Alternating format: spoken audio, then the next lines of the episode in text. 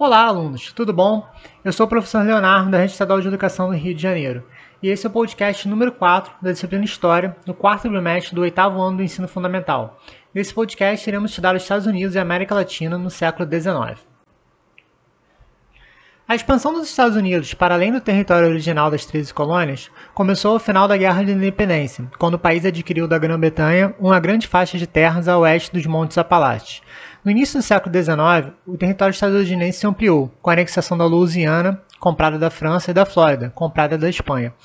A contínua expansão dos Estados Unidos em direção ao oeste logo atingiu a fronteira com o México. Independente desde o ano de 1821, o México tinha um extenso território, grande parte dele habitado por povos indígenas. Na década de 1820, interessado em impedir o avanço do grupo de indígenas nas terras do Texas, o governo mexicano autorizou a fixação de colonos estadunidenses na região. A colônia do Texas cresceu e prosperou. Porém, na década de 1830, o governo mexicano tomou medidas para estabelecer um regime centralista no país, revogando a autonomia dessa região. Essa medida incentivou os colonos do Texas a se rebelar. Com o apoio de tropas mercenárias dos Estados Unidos, eles conquistaram a independência em 1836 e proclamaram a República. O presidente mexicano detido foi obrigado a reconhecer a independência do Texas. A contínua expansão do território dos Estados Unidos e a independência do Texas, conduzida por colonos, contribuíram para a difusão no país de uma ideologia que afirmava que os estadunidenses eram um povo eleito por Deus para expandir o seu domínio em direção às terras do Oeste essa ideologia foi formalizada por um artigo assinado pelo jornalista John Sullivan, em 1845, na qual ele empregava o termo Destino Manifesto, para defender a anexação do Texas como um direito legítimo dos Estados Unidos. Para os mexicanos, contudo, o Texas pertencia ao México. As tensões entre os dois países se agravaram. Em 1845, quando houve um plebiscito no Texas, aprovou sua incorporação aos Estados Unidos. Em seguida, um destacamento do exército estadunidense ocupou uma área do Texas que ia além dos limites definidos em 1836. Esse acontecimento foi o ápice para que o México declarasse guerra aos Estados Unidos em março de 1846.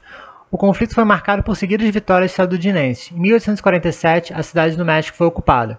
Com o tratado que pôs fim na guerra, o México cedeu aos Estados Unidos o território de Nevada, Utah, Novo México, Arizona, oeste do Colorado e Alta Califórnia, onde até hoje as principais cidades possuem nomes espanhóis: Los Angeles, São Francisco, San Diego e Sacramento.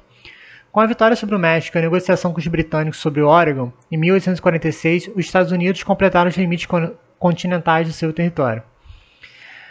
A América para os americanos. Esse conhecido lema sintetiza as ideias da doutrina Monroe, lançada em 1823 em um discurso proferido pelo então presidente dos Estados Unidos, James Monroe. As ideias dessa doutrina foram elaborados durante a restauração conservadora na Europa, que seguiu a queda de Napoleão e a realização do Congresso de Viena. A doutrina Monroe expressava, por um lado, uma política defensiva dos Estados Unidos, diante de qualquer tentativa das potências europeias de recolonizar o país. Por outro lado, essa doutrina já continha, de forma embrionária, a ideia de que os Estados Unidos tinham o direito de conquistar as terras indígenas e de impor a sua influência sobre os povos latino-americanos. A justificativa teórica para esse direito foi encontrada na religião, com a ideologia do destino manifesto.